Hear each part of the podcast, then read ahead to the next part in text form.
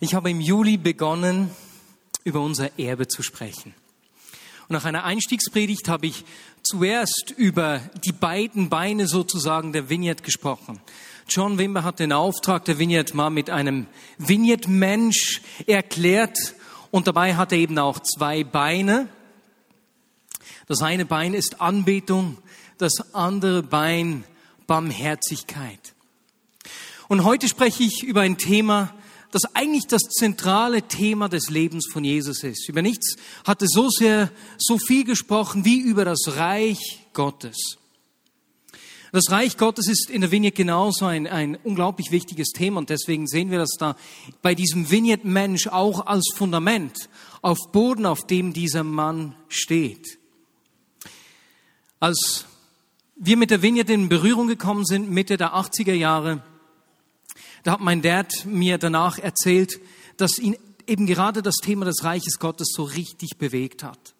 Und er hat mir gesagt, ich wurde sprachfähig. Dinge, die ich empfunden habe, haben plötzlich Worte gekriegt. Und wir konnten das einordnen. Ja, aber was ist denn das Reich Gottes? Das Reich Gottes ist das herrschaftliche Handeln Gottes in dieser Welt. Dieses Reich, in dem Jesus der Herrscher ist, die Macht Gottes sichtbar wird und wir seine Untertanen sozusagen sind, ist nicht ein geografischer Ort, ein geografisches Reich, sondern es wird vielmehr dort sichtbar, wo Menschen seine Herrschaft akzeptieren und ihn ihr Handeln bestimmen lassen. Jetzt in der Kirchengeschichte hat es ganz viele Interpretationen gegeben, was denn dieses Reich Gottes genau ist und was das für Auswirkungen hat. Für einige war es eine bereits verwirklichte irdische Stätte. Da musste man nichts mehr in dem Sinne erkämpfen, das ist bereits da, Realität. Für andere ist es ein Ort zukünftiger Segnungen, bei dem das Kommen des Reiches Gottes die alte Menschheitsgeschichte zu Ende bringen wird. Beispielsweise Albert Schweitzer hat diese futuristische Interpretation vertreten. Eine dritte Theorie reduzierte das Reich Gottes auf einen subjektiven Bereich. Es wird dort als rein inwendige Sache gesehen und hat deswegen äußerlich im Handeln keine großen Konsequenzen. In einer vierten Ansicht, die von Augustinus beispielsweise gelehrt wurde, ist das Reich Gottes mit der Kirche gleichzusetzen. Also Reich Gottes gleich Kirche. Und wenn das Reich Gottes zunehmen soll, dann muss die Kirche wachsen. Das hat auch zu Auswüchsen geführt, ne, dass man die Kirche wachsen macht irgendwie.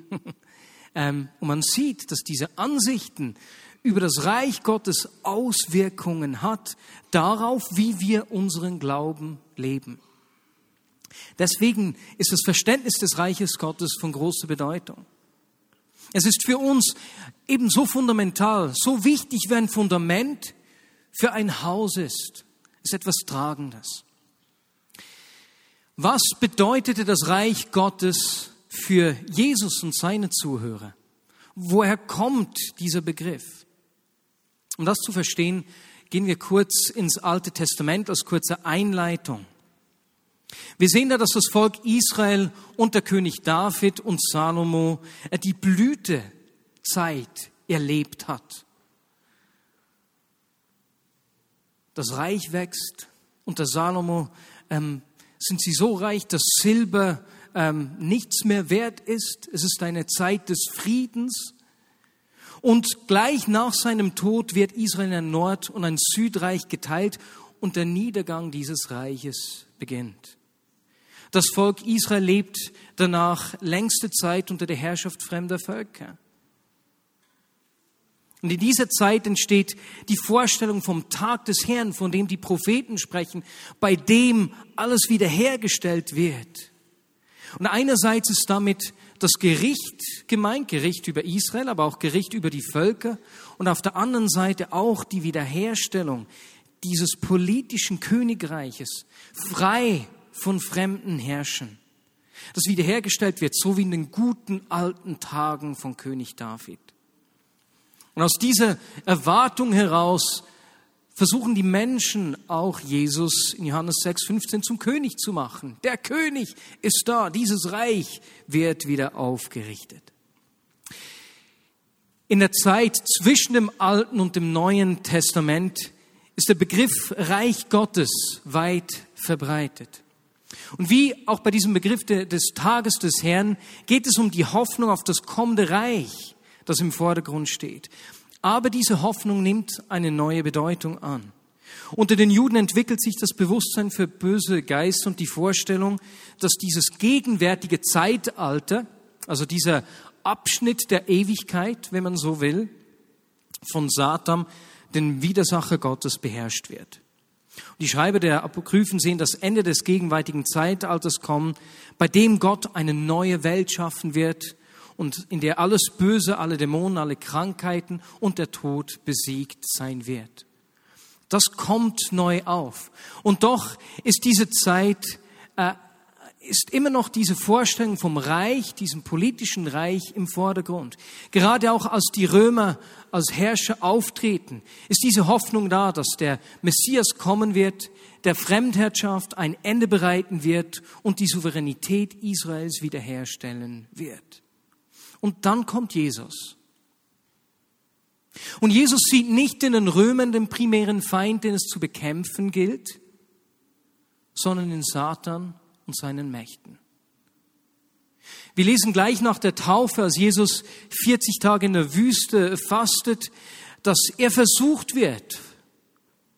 Matthäus 4 beispielsweise. Und Satan bietet da Jesus alle Reiche dieser Welt an, wenn er ihn nur anbeten würde. Ja, kann er das überhaupt? Hat er die Herrschaft über diese Reiche, dass er das einfach so weitergeben kann? Offensichtlich, denn Jesus hinterfragt das nicht. Und so nennt Paulus Satan im 2. Korinther 4,4 dann auch den Gott dieses Zeitalters. Und Johannes schreibt, dass sich die ganze Welt in der Gewalt des Bösen befindet. Der, und da zitiert Johannes Jesus im Johannesevangelium, nur gekommen ist, um zu rauben, zu morden und zu zerstören. Das ist der Plan des Feindes. Und Jesus kommt, um genau diesen Plan zu vereiteln. Denn der Feind, der bringt Menschen gegeneinander auf. Er tut alles, um Krankheit, Tod und Zerstörung zu bringen, um Menschen Würde und Wert zu rauben auf unterschiedlichste Art und Weise. Und das ist diese Ausgangslage. Und Jesus kommt, um diese zerstörerischen Pläne des Feindes zu vereiteln und die Werke des Teufels zu zerstören, wie Johannes schreibt. Jesus tritt auf und verkündet in Markus 1, 14, 15, jetzt ist die Zeit erfüllt. Das Reich Gottes ist zu euch gekommen. Kehrt um und glaubt diese gute Botschaft. Oder mit anderen Worten, jetzt ist diese Herrschaft Gottes da, die in dieses Zeitalter hineintritt. Und damit prallen zwei Reiche aufeinander. Und das bedeutet automatisch Krieg. Nicht ein Krieg, der mit Schwert und Bogen oder sonstigen menschlichen Waffen ausgetragen wird. Nein. Jesus macht sichtbar, macht deutlich, wie dieser Krieg aussieht. Er proklamiert, dass er gekommen ist, um den Gefangenen zu verkünden, dass sie frei sein sollen und so weiter und so fort. Und er ruft das Jahr des Herrn aus, in dem alle Sklaven freigelassen werden. Alle, die irgendwie gefangen genommen worden sind, dass diese frei sein sollen. Das heißt, er kommt, um Freiheit zu bringen. Und wenn wir Jesus anschauen, da bleibt es bei ihm nie bei Worten, sondern er illustriert, was es heißt, dass das Reich Gottes gekommen ist, mit seinem Handeln. Die Wunder sind sozusagen wie lebendige Gleichnisse. Und so sehen wir schon kurz im, danach im nächsten Abschnitt nach seiner Ankündigung, wie Jesus in der Synagoge von einem Mann angeschrien wird. Was willst du von uns, Jesus von Nazareth? Bist du gekommen, um uns zugrunde zu richten? Ich weiß, wer du bist, der Heilige Gottes. Jesus begegnet einem Mann, der von bösen Geistern geplagt wird. Und er befiehlt darauf, diesen Dämonen zu schweigen und den Mann zu verlassen. Schweig, befahl ihm Jesus, verlass diesen Mann. Und dieser Mann wird frei. Jetzt, wir werden gleich sehen, dass es noch andere Beispiele gibt, wie Jesus gezeigt hat, dass das Reich Gottes gekommen ist. Aber gerade die, dieses Thema mit Mächten und Dämonen, das passt irgendwie nicht so in unsere aufgeklärte Zeit. Ne? Also so Mächte haben keinen Platz bei uns, bis man sie, bis man ihnen begegnet und sieht, hey, das ist eine Realität. Ich kann mich an einige solche Situationen erinnern, in denen ich das erlebt habe, aber ein Erlebnis ist besonders illustrativ. Es ist ein Erlebnis meines Vaters und deswegen erzähle ich das. Er war 23 Jahre alt, äh, ziemlich neugläubig. Wir sind als Familie nach Indien eingeladen worden und der, der Redner, der, der, nicht besser gesagt, der Mann, der meinen Vater eingeladen hat oder uns als Familie eingeladen hat, hat Dad äh, eine Plattform gegeben, wo er sprechen sollte. Und als mein Dad fertig gesprochen hat, kam die Ministry Time und da brachten die Inder eine Frau zu ihm, die offensichtlich von Mächten bedrängt war. Und sie fragten meinen Vater, was sie tun sollen. Dad begann zu beten, der Mann, äh, ein Inder, hat ihn übersetzt in irgendwie diesen Dialekt, der dort gesprochen wurde. Und das wurde meinem Dad dann zu doof, weil das dauerte so lange, sie kam nicht vorwärts. Da hat er begonnen, Englisch zu beten. Und die Frau für die er betete, die hat ihm in Englisch geantwortet. Nun, das wäre nicht so erstaunlich, wenn das nicht eine Frau gewesen wäre, die noch nie aus ihrem Dorf rausgekommen ist, die Analphabetin war und die, wie soll man sagen, sie war der Göttin Kali geweiht in diesem Tempel, in diesem Dorf und war dort eine Tempelprostituiert. Also die wurde missbraucht und ihre Würde wurde aufs Äußerste geraubt eigentlich. Also eine schlimme Geschichte dieser Frau.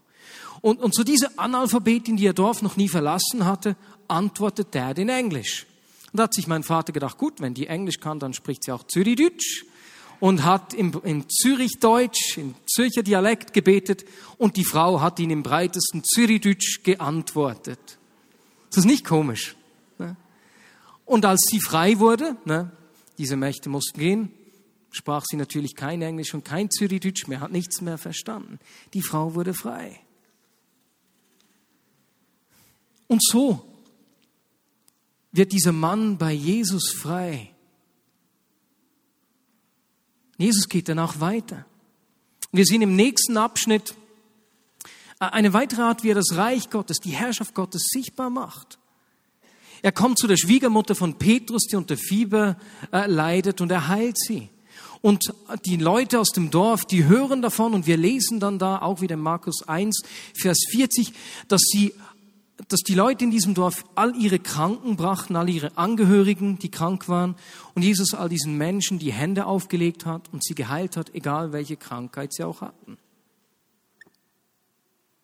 Jesus zeigt durch sein Leben, sein Reden und sein Wirken praktisch auf, was es heißt, dass das Reich Gottes zu uns gekommen ist. Eine weitere Art, wie er das zeigt, wie er dieses Reich Gottes sichtbar macht, ist, dass er zu diesem Zöllner nach Hause geht. Ein Zöllner, der die Menschen abgezockt hat, zu viel eingetrieben hat, die Menschen beraubt hat. Er wurde dafür gehasst. Niemand mochte ihn. Und die religiösen Führer dieser Zeit konnten sich überhaupt nicht erklären, weswegen Jesus zu diesem Mann geht. Weiß er denn nicht, dass das ein Abzocker ist. Und Jesus besucht ihn und gibt ihm Wert und Würde. Und weißt du, was geschieht? Etwas in diesem Mann verändert sich durch die Begegnung mit Jesus. Er gibt den Menschen, die er betrogen hat, das Geld zurück, sogar mehr, als er ihn geraubt hat. Durch die Begegnung mit Jesus verändert sich sein Leben vollständig und er wird frei von seiner Gier die ihn gefangen hatte. Das Reich Gottes wird sichtbar. Und so macht Jesus in seinem ganzen Leben, wenn wir sehen, was er tut, nicht nur schöne Geschichten sichtbar, sondern er zeigt, was es heißt, dass das Reich Gottes angebrochen ist, indem er Menschen von der Knechtschaft des Bösen befreit und ihre Würde und ihren Wert wiederherstellt. Und so sagt Jesus dann in Lukas 11, 20 bis 22, wenn ich aber Dämonen austreibe durch die Macht Gottes, dann ist das Reich Gottes zu euch gekommen. Denn solange ein starker Mann bewaffnet seinen Palast bewacht, ist sein Besitz sicher, bis ein Stärkerer angreift und ihn besiegt. Und der Stärkere nimmt ihm seine Waffen, auf die er vertraute, und verteilt seinen Besitz. Das heißt, Jesus kommt in diese Welt, die vom Widersacher Gottes beherrscht wird. Nicht von Anfang an. Gott hatte Adam und Eva diese, äh, den Auftrag gegeben, über die Welt, über die Tiere und die Schöpfung zu herrschen. Doch durch ihren Ungehorsam haben sie den Feind bevollmächtigt. Satan hat dieses Recht zu herrschen nicht an sich gerissen, nicht selbst genommen, er wurde bevollmächtigt. Und Jesus sagt, dass er gekommen sei, um diesen Mann zu binden, diesen Mann, um diesen Stärkeren zu binden. Um den Feind zu besiegen, ihn zu entwaffnen und zurückzuholen, was Adam und Eva verloren hatten. Und so ist Jesus gekommen, um zu, zurückzuholen, was geraubt und zerstört wurde. Um das Reich der Finsternis zu plündern, sozusagen. Er hat ihm die Autorität entrissen und sagt dann nach seiner Auferstehung zu seinen Jüngern, dass ihm alle Macht im Himmel und auf der Erde gegeben ist. Paulus bezeichnet Jesus dann als den vollkommenen und alleinigen Herrscher, den König über alle Könige und den Herrn über alle Herren. Und im Epheser 1, 21 lesen wir, dass Christus jetzt hoch über allen Mächten und Gewalten steht, hoch über allem, was Autorität besitzt und Einfluss ausübt. Er herrscht über alles, was Rang und Namen hat. Nicht nur in dieser Welt, sondern auch in der zukünftigen. Oder mit anderen Worten, Jesus ist gekommen, die Schlacht ist geschlagen, der Feind ist besiegt. Soweit die eine Seite, die uns die Schrift zu erkennen gibt. Aber dann gibt es ein Aber, ein großes Aber, ein scheinbar offensichtlicher Widerspruch. Das Böse greift immer noch um sich. Nach wie vor sündigen Menschen. Nicht alle wenden sich Jesus zu. Nicht alle werden geheilt, für die wir beten. Es ist irgendwie noch nicht ganz da. Es geschieht noch nicht immer ganz. Und in Lukas 21 schildert Jesus die Erlösung als ein zukünftiges Ereignis. Also nicht nur etwas, was bereits da ist, sondern etwas, was kommen wird. Und wir lesen da, die Menschen werden vergehen vor Angst und vor banger Erwartung dessen, was noch alles über die Erde kommen wird. Denn sogar die Kräfte des Himmels werden aus dem Gleichgewicht geraten. Und dann werden sie den Menschensohn mit großer Macht und Herrlichkeit auf einer Wolke kommen sehen. Wenn diese Dinge zu geschehen beginnen, richtet euch auf und fasst Mut, denn dann ist eure Erlösung nahe. Das heißt, es geschieht dann, wenn er wiederkommt. Nun, was stimmt jetzt? Wie sollen wir das verstehen?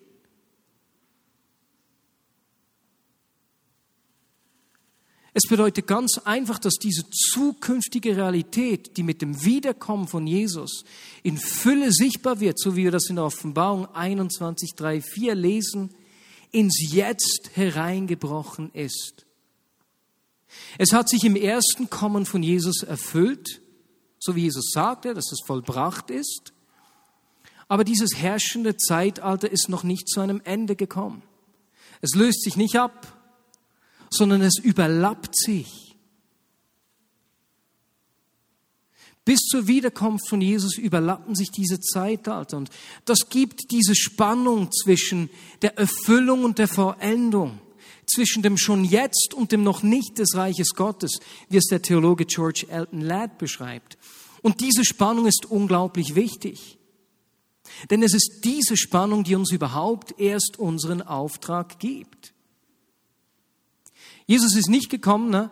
dieses Zeitalter, das Böse ist zu Ende gekommen, das zukünftige Zeitalter ist angebrochen, dann wären wir alle schon im Himmel, hätten keinen Auftrag mehr. Ne? Jesus hat uns, Gott hat uns immer schon als Gegenüber gesehen. Und er hat Adam schon die Herrschaft gegeben. Er hat ihn an der Herrschaft beteiligt. Und genauso macht er seine Herrschaft durch dich und durch mich jetzt sichtbar. Er bevollmächtigt uns. Und so, wenn Jesus zum Herrn deines Lebens, zum König geworden ist, der das Sagen hat in deinem Leben, bist du Teil der Gemeinschaft des Reiches Gottes geworden. Und du lebst sozusagen in der Gegenwart der zukünftigen Realität. Der Himmel bricht in unsere Welt herein. Zwei Reiche prallen aufeinander und das bedeutet Krieg. Und ob du das weißt oder nicht, ob du das willst oder nicht, du stehst mittendrin. Wir sind die Instrumente, mit denen er sein Reich sichtbar macht im Hier und Jetzt. Und das Gute ist, dass er nicht die Starken dazu erwählt hat, nicht die Weisen. Das heißt, wenn wir überfordert sind, es liegt nicht an unserer Stärke. Er macht sein Reich durch dich und durch mich sichtbar. Wir sind seine Instrumente in dieser Welt. Aus diesem Grund beten wir überhaupt erst für Kranke. Aus diesem Grund laden wir Menschen ein, sich Jesus zuzuwenden und ihr Leben unter der Herrschaft von Jesus zu leben. Aus diesem Grund kümmern wir uns um die Armen, verteilen Nahrungsmittel, vergeben Mikrokredite, helfen bei Schuldensanierungen und so weiter und so fort. Aus diesem Grund will ich in meinem persönlichen Leben seinen Willen tun und richte meine Entscheidungen an seinem Wort aus. Aus diesem Grund sprechen wir über Menschen gute Gedanken aus. Sag ihnen, was Gott über sie denkt, was sie noch nicht wissen. Aus diesem Grund pflegen wir einen nachhaltigen Lebensstil. Aus diesem Grund bringen wir Menschen Freiheit, die von bösen Mächten bedrängt werden. Aus diesem Grund kümmern wir uns um Menschen, die im Gefängnis sind. Aus diesem Grund vergeben wir Menschen und lösen sie von ihrem, ähm, ihrer Schuld, von den Dingen, die sie uns falsch gemacht haben. Aus diesem Grund freuen wir uns an Menschen, die nirgendwo gewollt sind und sie haben einen Platz bei uns und wir wollen ihnen Würde und Wert zurückgeben. Aus diesem Grund segnen wir Menschen, die uns Schlechtes wünschen. Und aus diesem Grund fragen wir auch an unserem Arbeitsplatz, im Berufsleben, wie er sein Reich dort durch uns sichtbar machen will dieses Reich, diese zwei Reiche, die aufeinander prallen. Wir stehen in einem Krieg, materialisch gesprochen, bildlich. Ne? Nee, es ist nicht ein bildlicher Krieg. Und der Feind, der kämpft nicht mit schönen Waffen. Ich habe gestern einen Freund angerufen ähm, und er, ich weiß von ihm, dass er vor, vor zwei, drei Jahren beinahe an einer Krankheit gestorben wäre. Ich habe leider vergessen, was es war. Mein Gedächtnis ist da nicht so gut. Er ist in meinem Alter. Und dann habe ich erfahren, dass ihn seine Frau betrogen hat und ihn jetzt verlassen hat. Und der Mann ist am Boden und ich kann nicht mehr tun, als ihm zuzuhören, hier zu sein für ihn. Und kurz in der Woche zuvor ist seine Frau zu uns nach Hause gekommen, zu Caro und mir, die bisher eigentlich vor allem schlechte Erfahrungen mit Christen gemacht hat und mit dem Glauben nicht ganz so viel zu tun hat. Ne? Und jetzt hat sie nach irgendwie 30 Jahren oder so ihren Mann betrogen.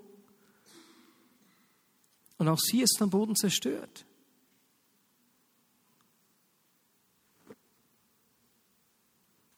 Und auch da können wir nicht viel mehr machen, als zuzuhören, für sie da zu sein und ihr zuzusprechen, was Gott über sie denkt, was sie überhaupt nicht von sich sieht im Moment.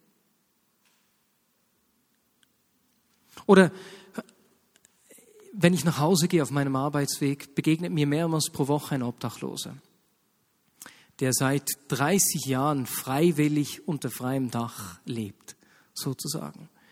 Und ich pflege Beziehung mit diesem Mann. Es ist noch nicht so, dass wir sehr tiefe Gespräche führen. So ein bisschen haben wir schon so ausgetauscht von unserem Leben. Aber ich bin an diesem Mann interessiert. Ich will dem Würde und Wert geben. Ich will nicht einfach so an ihm vorbeigehen.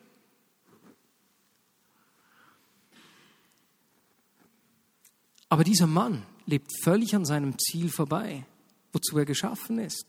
Und da wird ihm etwas geraubt und er weiß es nicht mal.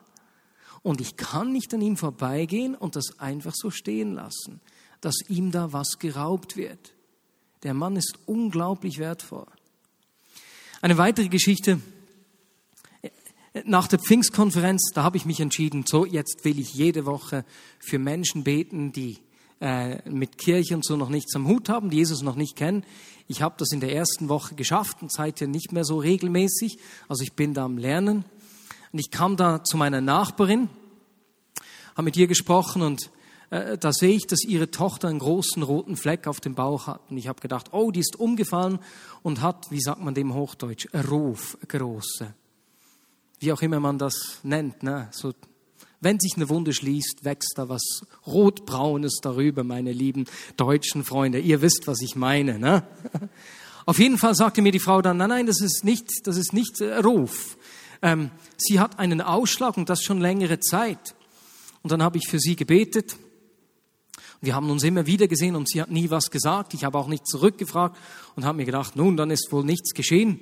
Und als ich vor zwei Wochen dann mit meiner Tochter Montagmorgen auf den Spielplatz gehen wollte, weil ich Montagmorgen äh, zu meiner Tochter schaue, da bin ich an ihrem Haus vorbeigekommen, habe ihre Kinder gesehen und ihr dann angeboten, dass ich ihre beiden Kinder mitnehme, dass sie äh, mehr Gestaltungsfreiheit hat, etwas zu tun, eine Wohnung zu putzen oder sowas. Das hat sie dann getan.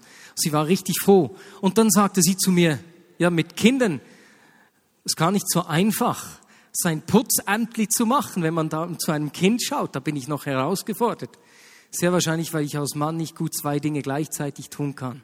Ihr Frauen könnt das sehr wahrscheinlich besser. Ich lerne das noch.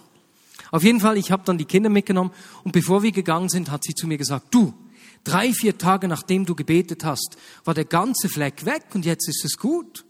Das hat also schon gewirkt. Das hat mich richtig aufgestellt. Ich will in meinem Alltag das Reich Gottes sichtbar machen. Ich will Menschen Würde und Wert geben, den Wert, den er ihnen gibt. Ich bin mir bewusst, ich bin in einem Krieg und ich will nicht ein harmloser Christ sein. Es gibt keine entmilitarisierte Zone. Und manchmal fühlen wir uns im Westen so, ne?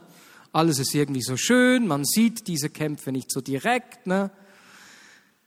Weißt du was? Es gibt keine entmilitarisierte Zone. Wir stehen in einem Krieg zwischen zwei Zeitaltern, zwischen zwei Reichen. Und du bist das Instrument, mit dem er sein Reich sichtbar macht. In deinem Alltag. Im Mittagsgottesdienst hat Christian Studer von seinen Ferien erzählt und gesagt, wie er auf einem Feld stand und das war irgendwie so ro rosa-rote Klee, der da war, der unglaublich süß gerochen hätte und hat gesagt, du noch drei, vier Tage später haben meine Kleider danach gerochen. Dort, wo du ihm begegnest, schleppst du diesen Geruch des Reiches Gottes mit dir. Die Möglichkeiten des Himmels, die kleben sozusagen an dir. Er hat uns die Autorität gegeben. Du bist nicht hilflos. Du bist nicht machtlos. Er ist der Stärkere, der den Dieb gebunden hat. Kein Grund, Angst zu haben vor diesem Kampf. Und ich möchte mit einem Gedanken schließen, bevor wir das praktisch üben miteinander. Ein Satz, den Deborah Gasser aus Moldawien zurückgebracht hat, der, der ist echt richtig cool. Die ganze Zeit, als sie in Moldawien auf dem Einsatz war, gab es einen Gedanken, der sie nicht losgelassen hat. Und zwar war es folgende. Gott hat nicht einen Gedanken über Moldawien, der nicht voller Hoffnung ist. Und weißt du was? So hat Gott nicht einen Gedanken über diesen Obdachlosen, über diese Frau, die nach 30 Jahren von ihrem Mann betrogen und verlassen wurde, der nicht voller Hoffnung ist. Gott hat über dich keinen Gedanken, der nicht voller Hoffnung ist. Über die Menschen in deinem Umfeld. Hoffnungslose Situation. Er hat nicht einen Gedanken, der nicht voller Hoffnung ist.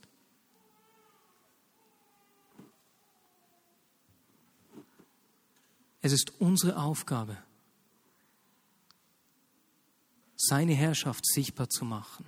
Wie wir beten, dein Reich komme, wie im Himmel, so wie dieses zukünftige Zeitalter mal ganz erfüllt wird, so auf Erden. Lass es hier und jetzt durch mich hereinbrechen. Das will ich. Ich will seine Herrschaft in meinem Alltag sichtbar machen. Amen. So, und jetzt lasst uns das miteinander üben. Steht doch schnell alle miteinander auf. Ich werde euch gleich erklären. Keine Angst, du musst nicht was Komisches machen. Und zwar bitte, wenn du jetzt einen Gedanken hast, was er tun will, wie er sein Reich jetzt sichtbar machen will, dann komm doch zu mir nach vorne. Jesus, sprichst du jetzt zu uns, wie du dein Reich, deine Herrschaft jetzt sichtbar machen willst. Er macht das nämlich durch dich und durch mich, durch jeden von uns. Das heißt, wenn du auch unsicher bist über den Gedanken, den du hast, komm nur zu mir nach vorne.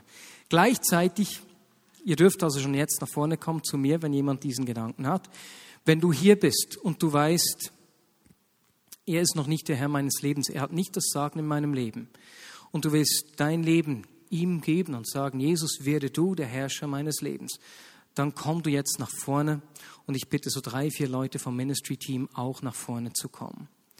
Und gleichzeitig, wenn du merkst, du hast, du, du, du lebst zwar mit Jesus, aber du hast dich bewusst für Dinge entschieden, die nicht okay sind.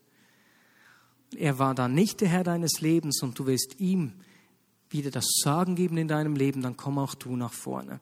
Gleich hier auf die rechte Seite. So, hat jemand einen Eindruck, einen Gedanken gehabt, dann komm doch schnell zu mir.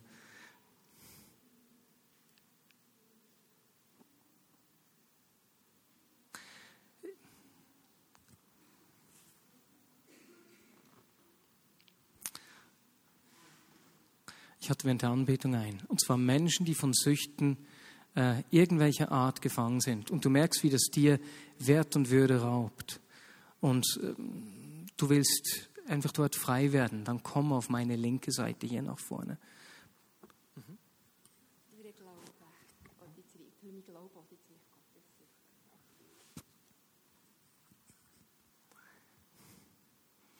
Hat jemand ein Wort der Erkenntnis, ein Gedanken, was er tun will.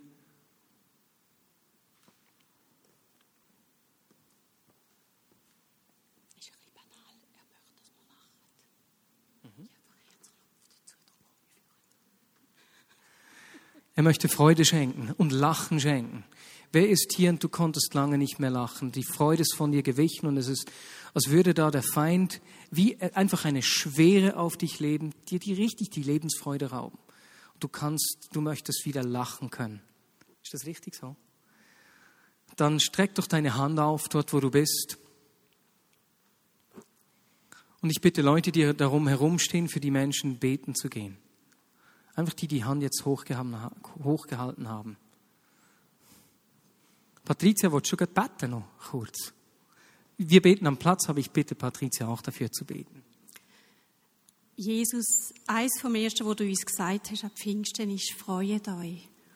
Ein Ausdruck von der Freude ist, dass wir lachen können. Und Lachen hat etwas Befreiendes in unserem ganzen Herzen, in unserem ganzen Wesen.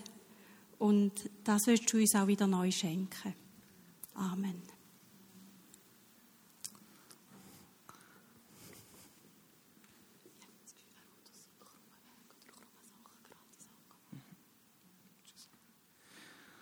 Der Gedanke, dass Gott aus krummen Wegen gerade machen will. Wenn du hier bist und du hast eine ungerade Geschichte so und du hast das Gefühl, Gott kann mich nicht brauchen. Er will dich brauchen und deinen Weg gerade machen. Und er hat Pläne mit dir, die du dir nicht vorstellen kannst. Dort, wo du es dir nicht zutraust wegen deiner Geschichte. Wen betrifft das? Hände hoch.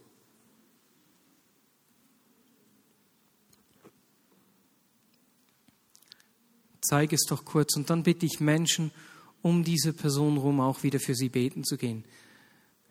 Schaut, dass ihr schnell auf die Person zugeht, das wäre cool.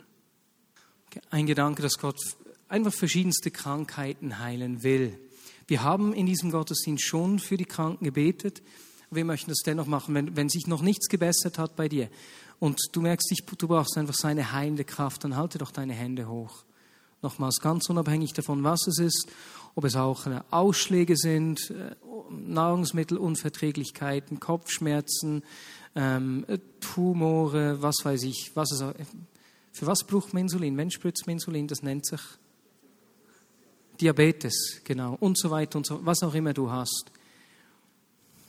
Okidok. Und Menschen, schaut doch, dass ihr für die Person betet, die jetzt die Hände hochhalten und wenn es etwas ist, wo Sie merken würden, wenn es sich ändert, dann fragt sie nach einem kurzen Gebet 20 Sekunden, doch ob sich was verändert hat. Schaut, dass niemand alleine steht. Nehmt die Hände erst runter, wenn jemand für euch betet, aber dann nehmt sie sofort runter. Wenn wir das miteinander so tun, tun wir das, weil wir hier an einem sicheren Ort sind. Wir üben miteinander das, was wir in unserem Alltag leben wollen. Nein, falsch gesagt. Wir üben hier miteinander, was wir in unserem Alltag leben. Punkt. Nicht nur leben wollen. Heiliger Geist, mehr von dir. Das Reich Gottes ist Love, Peace, Liebe, Frieden und Freude im Heiligen Geist. Setze du, Heiliger Geist, die Freude frei.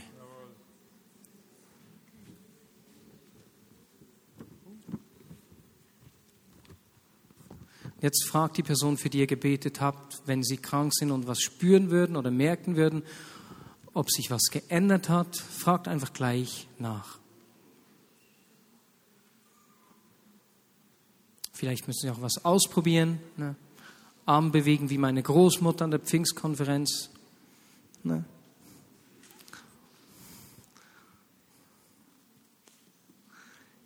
Jesus, wir nehmen das ernst. Wir machen in unserem Alltag dein Reich sichtbar. Und auch wenn wir manchmal überfordert sind und nicht wissen, wie, Ben hat das in der Anbetung gesagt, dann lehrst du uns wie, Schritt für Schritt. Lehr du uns, Jesus, wir wollen nicht eine harmlose Truppe sein, sondern Menschen Freiheit bringen, Wert und Würde geben, den Wert und die Würde, die du den Menschen gibst. Amen.